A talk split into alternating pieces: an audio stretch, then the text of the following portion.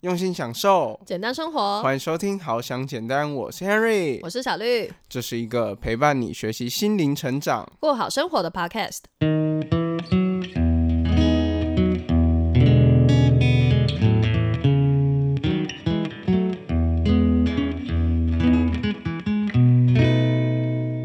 Henry 小绿骗我，我根本就做不到，这样子反而会。制造一种焦虑，我们是跟大家说认识自己的情绪，不是要制造。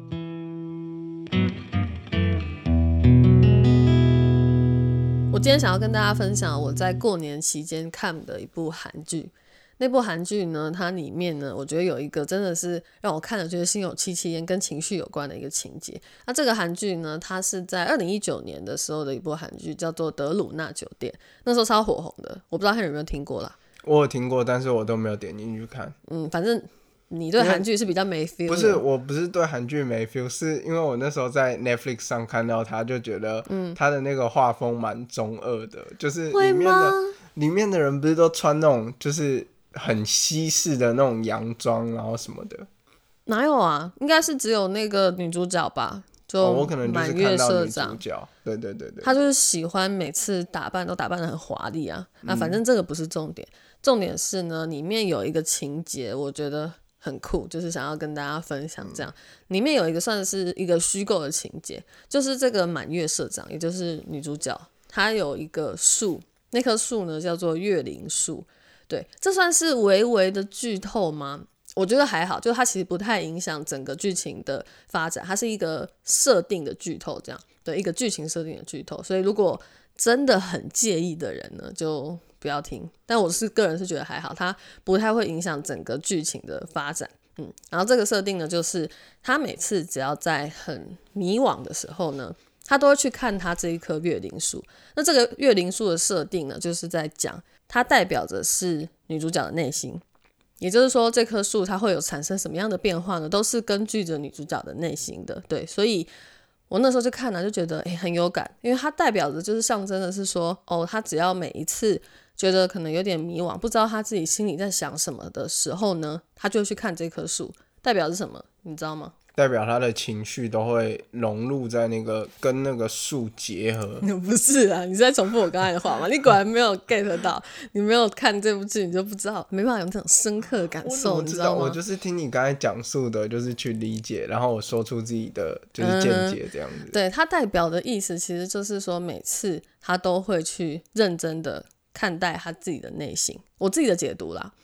因为他会去看着那棵树，然后仔细的想，他其实现在到底想要的是什么？他现在为什么会有这样子的情绪？他是面对了这棵树，其实就是代表他面对了自己的内心，根据着女主角她的内心，然后有变动。所以其实这个月灵树，你就可以把它想象成，它就是女主角本身。所以简单来说的话，就是有可能他今天处于像那个过嗨状态的时候。它的树木就会非常的茂密，然后很多绿色的叶子，像夏天的大树。类似，但是没有这么及时。哦，如果就是今天他可能就是心情很低潮啊，然后很不开心、很忧郁、很难过，他就会像冬天的树，就是一棵枯树这样。哦，类似。可是因为这棵树是给这个女主角的一个考验，如果她完成了这个考验之后呢，就这棵树就很像是完成了她的任务了，所以她其实只是为了。她学会那一件事情，怎么样去面对那件事情的情绪而生的一棵树，对，这是我对于。这棵树跟女主角之间关系的解读，这样。所以那一棵树，它就是有一点像是一个媒介，是女主角去了解自己情绪的一个媒介。没错，没错。那如果我们一般人没有这种所谓的这个什么心灵树，还是月灵树？月灵树，真的尊重哦。我们没有这种月灵树的话，我们要怎么样去了解自己的情绪呢？那就只好来听听看，我们今天想要跟大家讨论的这个面对情绪的完全攻略了。面对情绪的。完全攻略了，大大植入我们自己写的东西？对，哎，这个就是我们之前就是因为做直播的关系，那时候在跟大家分享说，哎，情商是什么？就是有关于这个怎么样去理解就是情商这个东西的这个部分。嗯，我们那时候在直播的时候呢，我们有做一本电子书，对，然后免费的送给就是有收看我们直播的朋友。嗯嗯，那我们怕说大家不知道说，哎，这个面对情绪的完全攻略它到底是要怎么用啊，或者是它里面的内容到底是在讲什么呢？所以我们今天就透过一起 podcast 再来跟大家分享一次，大家也不用说害怕说，哎，这个东西讲完了还要自己做笔记，或者是你讲完忘记怎么办？就没有关系，我们每一次的这一季节目的资讯栏里面呢，我们都会放这个面对情绪的完全攻略的连接，只要你点进去，然后输入你的 email，你就可以免费获得这个面对情绪的完全攻略，它就会寄到你的信箱里面喽。好，那小绿赶快来跟我们分享一下面对我们自己的情绪这个完全攻略。嗯，它上面跟我们分享，我们第一步骤该怎么做呢？嗯，第一件事情就必须要认识情绪。对，这也是我们 podcast 常常会聊到，像上一次我们分享的是生气嘛，我们之后呢还会再分享其他的情绪给大家。首先要先认识到底什么是情绪，情绪它到底是用途是什么，然后它为什么会产生。那我们这个里面就有说到说，哎，其实我们不用去定义说情绪它其实就是呃很讨厌的，就是好像每次只要情绪来，我们就会。陷入在一个情境当中没有办法自拔，但其实情绪没有好坏之分。我们一直在强调这件事情，它其实就是代表着，就是呃，我们就演化下来，为什么至今会有情绪这件事情呢？一定有它的意义在嘛？所以代表说它是传递着一些讯息的，是可以帮助我们的机制。所以我们必须要透过情绪来去判断我们之后要做什么样的行动。对，那从小绿刚才分享的那个部分呢，就是。像我们之前一直在强调一件事情，就是不管是正面的情绪还是负面的情绪，其实都是有它的意义所在的，所以我们不需要刻意的去逃避自己的情绪，或是忍耐自己的情绪，甚至是压抑自己的情绪。嗯，那小六要不要来跟我们分享一下？说，诶，如果我们今天想要认识情绪的话。我们可以做什么样的事情，然后呢，去了解跟认识自己的情绪？嗯，这个部分呢，我们里面就会有写到行动步骤。针对刚才的那个第一点，认识情绪这块呢，我们可以做什么样的行动？那我们就会把这个写在里面，这样一步一步的跟大家讲。那第一部分的第一点的行动呢，就是想要告诉大家，情绪不是敌人，它是来帮助你的。就这句话呢，你必须要常常的记在你的心里。才不会说哦，你遇到比如说你很生气、很难过，或者是你长期处于在什么样的情绪当中的时候呢？太纠结，因为你必须要找出原因嘛。所以一旦你想起这句话说哦，其实情绪它也不是敌人，它是来帮助我们的，那我们就会自然的去寻找藏在情绪背后的那些原因，这样子。其实这一点呢，我很可以理解，就是说有人会形容他情绪呢，他其实就有点像是我们在玩游戏的时候。它是一个攻略，就是它是指引你下一步怎么去走的。因为你的情绪呢，会告诉你你现在处于一个什么样的状态。那这个情绪的意义呢，就是告诉你你下一步应该要怎么走，这样子。没错，没错。那第二点呢，就是该怎么走的这个部分呢，我们可以先把自己的感受先写下来，而且是一定要写下来，你不能说只是在那边想，因为你有时候想的时候啊，很容易会想跑偏了，或者是。太钻牛角尖，就一直想想想想，其实一直想真的是没有办法解决掉一些事情，所以你必须要真的写下来，写下来，不管是条列式也好啊，或者是嗯，你可能想到什么形容词啊，反正当下就是你先写下来，你才会比较清楚说哦，你刚才在想什么，才不会想跑偏掉这样。对，而且有时候我们一直想，一直想，一直想，但想不出来的时候，那个感觉就跟便秘一样，越来越焦虑。OK，这个有点太生动了，有点恶心。对，所以呢，就是跟大家说，写下来很重要，而且当下就写，因为当下的时候那个感觉是更强烈的。嗯哼，你可以事后再来分析都没有关系。没错没错。但是就当下先把那个最强烈的感觉先记录下来。嗯，而且当下通常可能你就是想不出原因。那你只要描述感受就好，这个是第三点的部分。你没办法写出完整的句子没有关系，你只要简单的一些形容词啊，然后或者是名词，那也没有关系，就是当下的很真实的记录，这样子把它记下来，这就是第一大部分认识情绪的行动步骤，一二三。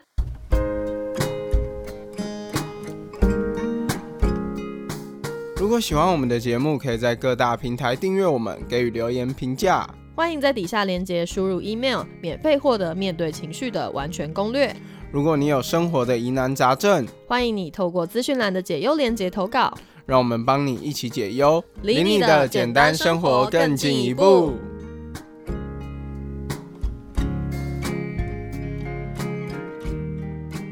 接下来呢，这个第二大部分呢，接受情绪，就是既然情绪呢，它已经产生了，那很多时候我们只是一直埋怨，或是过度的怨天尤人，它其实对于解决现况并没有帮助。或是上上一集我们跟大家分享说，生气完就直接暴怒甩书本啊，然后踹桌子、踹椅子啊，这些都是呃，其实并没有很大的帮助的。这个时候呢，你就可以像是名侦探柯南。就去探究说，哎，这个情绪的这个凶手到底是谁？这样子。对对对，所以行动步骤呢，第一点呢，就是问自己，哎，你为什么会有这样子的情绪？就侦探嘛，找线索。那你可能现在犯人是你自己，那你就必须要审问你自己，说，哎，你到底为什么会有这样子的情绪呢？先给自己这个时间去问问自己。我们很少会问自己这个问题。我们都是我们刚才的比喻呢，并不是说你真的要把自己当犯人，我们是以一个比较游戏化的方式，对，名侦探柯南嘛。嗯，那大家可以想一下那个华灯初上有没有？华灯初上，那个警方在办案的时候，有没有记得他拿了一块大板子？哎，对。然后那一块板子呢，就是会有各个证据啊，然后呢，他们办案办到什么样的阶段？所以你在写情绪日记的时候，并不是说你要把自己当犯人一样来办，而是你可以透过这种方式说：，哎，刚开始你发现你的情绪可能是因为来自于。哪三个事件？嗯，那这三个事件呢，又是因为什么样的原因去产生的？嗯，所以一步一步的，就是去找寻，就是是什么样的事情产生这样子的情绪？嗯，很像侦探游戏啦，不是说你要这么严肃的对待你自己，因为我们刚才说。不要把自己当的真的很像犯人一样，是因为这样很像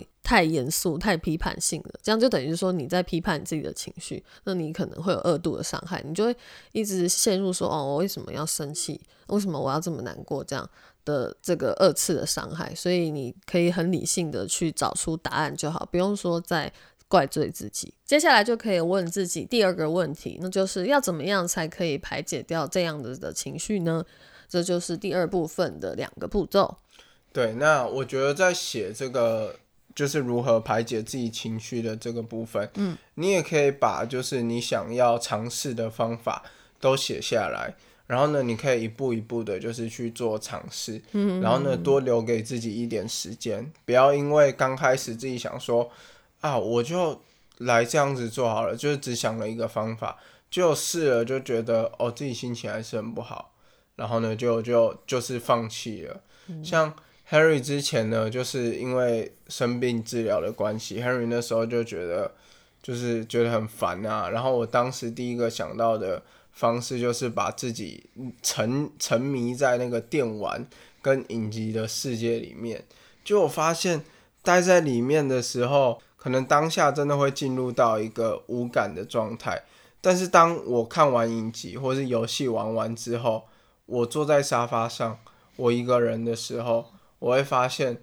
自己的情绪还是没有被解开的感觉，嗯，所以这个时候就可以再去尝试第二种、第三种，比如说尝试去运动啊，或是去你喜欢的地方旅游。像 Henry 那时候觉得说，除了玩游戏之外，有一个很棒的就是静静的，然后闭上眼睛，然后去泡温泉。泡温泉是 Henry 那时候觉得。非常真的有疗愈，有提升到自己的方式。嗯，没有错。那我们以上讲的这两个步骤呢，它就有点像是一个写情绪日记的过程，只是我们用很详细的步骤，然后跟解释去跟大家讲，然后一步一步的引导这样。所以，如果大家拿到这个面对情绪的完全攻略呢，就只要跟着我们的。每一部分的描述，然后看完描述理解之后呢，再去看那些步骤，直接做就可以了。再来呢，第三个呢，就是第三个大部分的这个地方，就是处理情绪的部分。那经过前面呢两个部分的思考，我们已经渐渐的就是脱离那个情绪最高峰的那个时候了。所以呢，这个时候呢，我们就有一些比较感性的直觉的行动呢，都可以被过滤掉。那剩下的就是我们要去执行理性的行动，对，然后呢，避免呢就是这些冲动啊，去造成我们又掉到这样子的情绪里面，或是再度责怪自己说，诶，为什么自己又产生了这样的情绪？比如说产生了。就是为什么又突然觉得好难过，觉得我的人生无所事事，然后没有成就这样子。嗯嗯嗯，那这一块的行动步骤就很简单，因为你在前两步呢，你已经想出说哦，你为什么会有这样子的原因了，那你应该也知道说你接下来要怎么去做了，那就去执行执行这块，去处理你的情绪的这个部分。对，很多时候常常会听到有人会说。就是常常自己呢莫名其妙就陷入到一个什么事情都不想做，然后呢就是会一直就觉得说自己有点不开心的这个状态，就是明明没发生什么事情，嗯，但是呢就是进入到这样子的情绪当中，会进入到这个突然低潮的状态呢，很多时候就是当我们在处理自己的情绪的时候，面对自己情绪的时候。我们少了这个处理自己情绪的步骤，所以其实有时候我们可能经历了一些事情，它让我们觉得难过、不快乐、比较负面的情绪，然后我们当下告诉用一个方法，就是去告诉自己自己已经没事了，但其实它多多少少都还是累积在我们的心里头当中。嗯，所以处理情绪的这一块呢，就是你可以真的去。理解跟了解自己会有什么样的情绪影响到你，嗯，对，当然呢，要做这个处理情绪的部分，也是前面两个步骤要先做，然后再来做这个情绪的这个处理，这样子。那到最后，我们的情绪完全攻略的最后一个步骤了。最后一个步骤呢，其实它。算是比较心理层次啊，那就是安放你的情绪，因为以上三个部分呢，它都是属于比较主动的，就你已经都已经完成了，那最后你就是确认你自己的情绪有没有真的就是完成他的任务，然后让你这个人呢，就是可以继续走你的路，因为每个情绪它都有它自己的任务嘛，那你了解它之后呢，你知道它带给你的意义是什么了之后呢，那你就可以。好好的把它放下了，这样，那这个时候的行动步骤就可以问你自己说：，诶，你现在满意你现在的情绪状态吗？那第二个再问自己说：，诶，你自己已经尽了最大的努力去达到平衡了，那这个情绪就已经有好好的完成它的任务喽。比较像是给你自己心里的一个喊话，再跟你自己做一个收尾，这样，这样有点像是一种仪式，就是这个仪式感是说，哦，你真的是。完成掉这件事情了，处理好这个情绪了，那就不用再一直回忆，一直去回想这个，比如说让你很生气的事啊，或者是让你很伤心的事，因为一直再度回忆啊，一直回忆回忆的话，就会这件事情没有完成的一天，而且会可能造成你的二度伤害。这样对，那这个部分呢，其实它有点像是就是自我疼惜的状态。有时候我们可以空一个时间给自己，然后呢跟自己对话，告诉自己，你可以把自己想象成你是你的一个好朋友。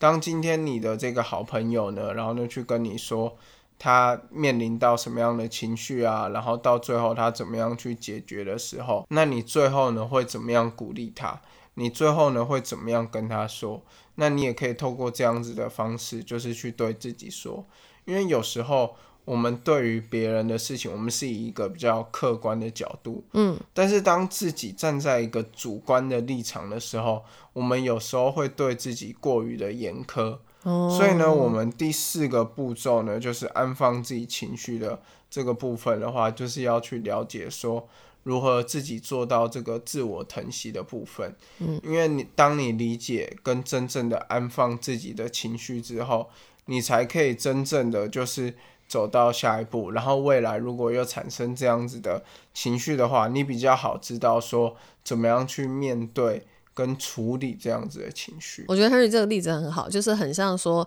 你当你自己的朋友，因为应该很多人，比如说他可能遇到很烦心的事情啊，有什么处理不了的情绪的时候呢，他习惯的会去找自己的朋友聊天，就聊聊聊聊，或是还有什么心灵导师，他就去找他聊，这样有点像是你把这个。心灵导师这个朋友的对象转换成自己而已，而且也很方便呐，因为你自己面对你自己，不用说去瞧他的时间，就是怕他接收你太多负面情绪啊什么的，因为你面对的是你自己。对我觉得这个是这一个面对情绪的完全攻略，它一个很很棒的一点，就是它是真的可以帮助你说从头到尾，然后把自己当成是自己的朋友啊，然后或者是心灵导师也好，去跟自己对话的一个很好的工具。对，然后呢，最后呢，就是我们今天呢跟大家分享了总共有四个部分，其中呢包括认识情绪，再来是接受情绪。再是处理情绪，最后是安放自己的情绪。嗯，那相信呢，大家不会就是听完我们这一集的 podcast 就马上变成一个情商超级高，然后超级理解情绪、超级懂自己到底在想什么的人。嗯，对这个部分呢，我们是需要花很多的时间在自己经历每一次情绪的时候，然后呢，试着呢就是尝试去做这些步骤，我们才会在每一个步骤上面越来越厉害。然后呢，让自己变得越来越好，这样子。嗯，这这几个步骤听起来好像有一点多，可是当你真的很熟练的时候，你可能也不需要看这个攻略了。你其实是一个很顺的、很快速的一个过程，这样。但当我们真的觉得哎不清楚、不知道自己卡在哪里的时候呢，就可以先按照这个步骤慢慢走，这样。就一开始我们都是嗯还不会的状态嘛，所以就慢慢走没有关系。那后来一定会越来越顺的。对，而且。比如说，在刚开始的时候，你可能在做这些步骤的过程当中，比如说你在写情绪日记上面，或是记录自己的情绪上面，可能会有一些不舒服的感觉，或是觉得有点怠惰，有点想要逃避，不想面对自己的情绪，这些都是很正常、很正常的行为。因为有时候，当我们就是面临到一个负面情绪当中的时候，我们可能真的会就是。不想要把它写下来，或是觉得那个情绪是不可以给外人看到的，或者什么，就是你会有一些这方面的担忧。嗯，但这个部分情绪日记，你就是写给你自己看的，你要试着呢去理解跟了解，就是这些事情。所以你在做的过程，如果有不舒服的地方。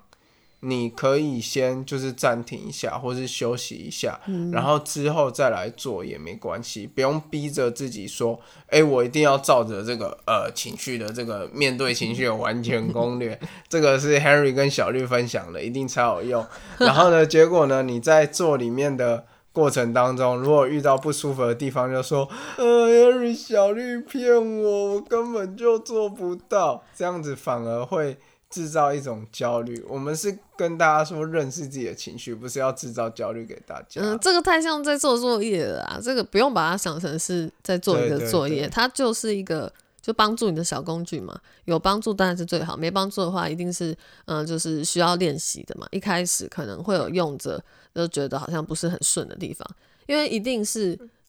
从小到大很少人会教我们要做这样子的事情。这就跟我们在学习，比如说，假设我们今天在学习投资股票好了，刚开始呢，就是呃，可能你的老师会教你说，你用什么样的方式去选股，那刚好呢，就是你遇到的就是那一种股票大跌的时候，即使呢，你用老师的选股策略啊，你还是赔了一大堆钱。嗯，那这个部分的话呢，它可能就是在短期之内。你就会觉得说，哦，老师教的根本就没用，怎么会这样子？嗯但是当你越来越去尝试，你知道怎么样，就是在正确的地方，就是去购买股票，然后在合理价的时候去购买股票之后，你就会发现你在于投资股票这一块越来越厉害。嗯，这一点呢，就跟我们在学习认识情绪，跟学习如何面对情绪、了解自己的情绪上。有一样的，就是一样的地方，这样子。嗯嗯，所以我们好像简单的都会持续的陪伴大家了，大家就不用太紧张。那现在就先把这个面对情绪的完全攻略先获得再说吧。就是下面的资讯栏呢，我们都会放那个链接，大家可以再去看哦。对，那如果你今天看完今天的面对情绪的完全攻略，如果你有什么问题想问我们，或是有什么想法想要留言让我们知道。都可以，就是透过不管是 IG 啊，或是 Apple Podcast，或是任何的方式联络到我们的，通知我们，然后呢，我们都可以尽快的回复您，然后呢，也会在节目上跟大家分享你的想法。那我们今天就到这里喽，那我们下次再见啦，拜拜，拜拜。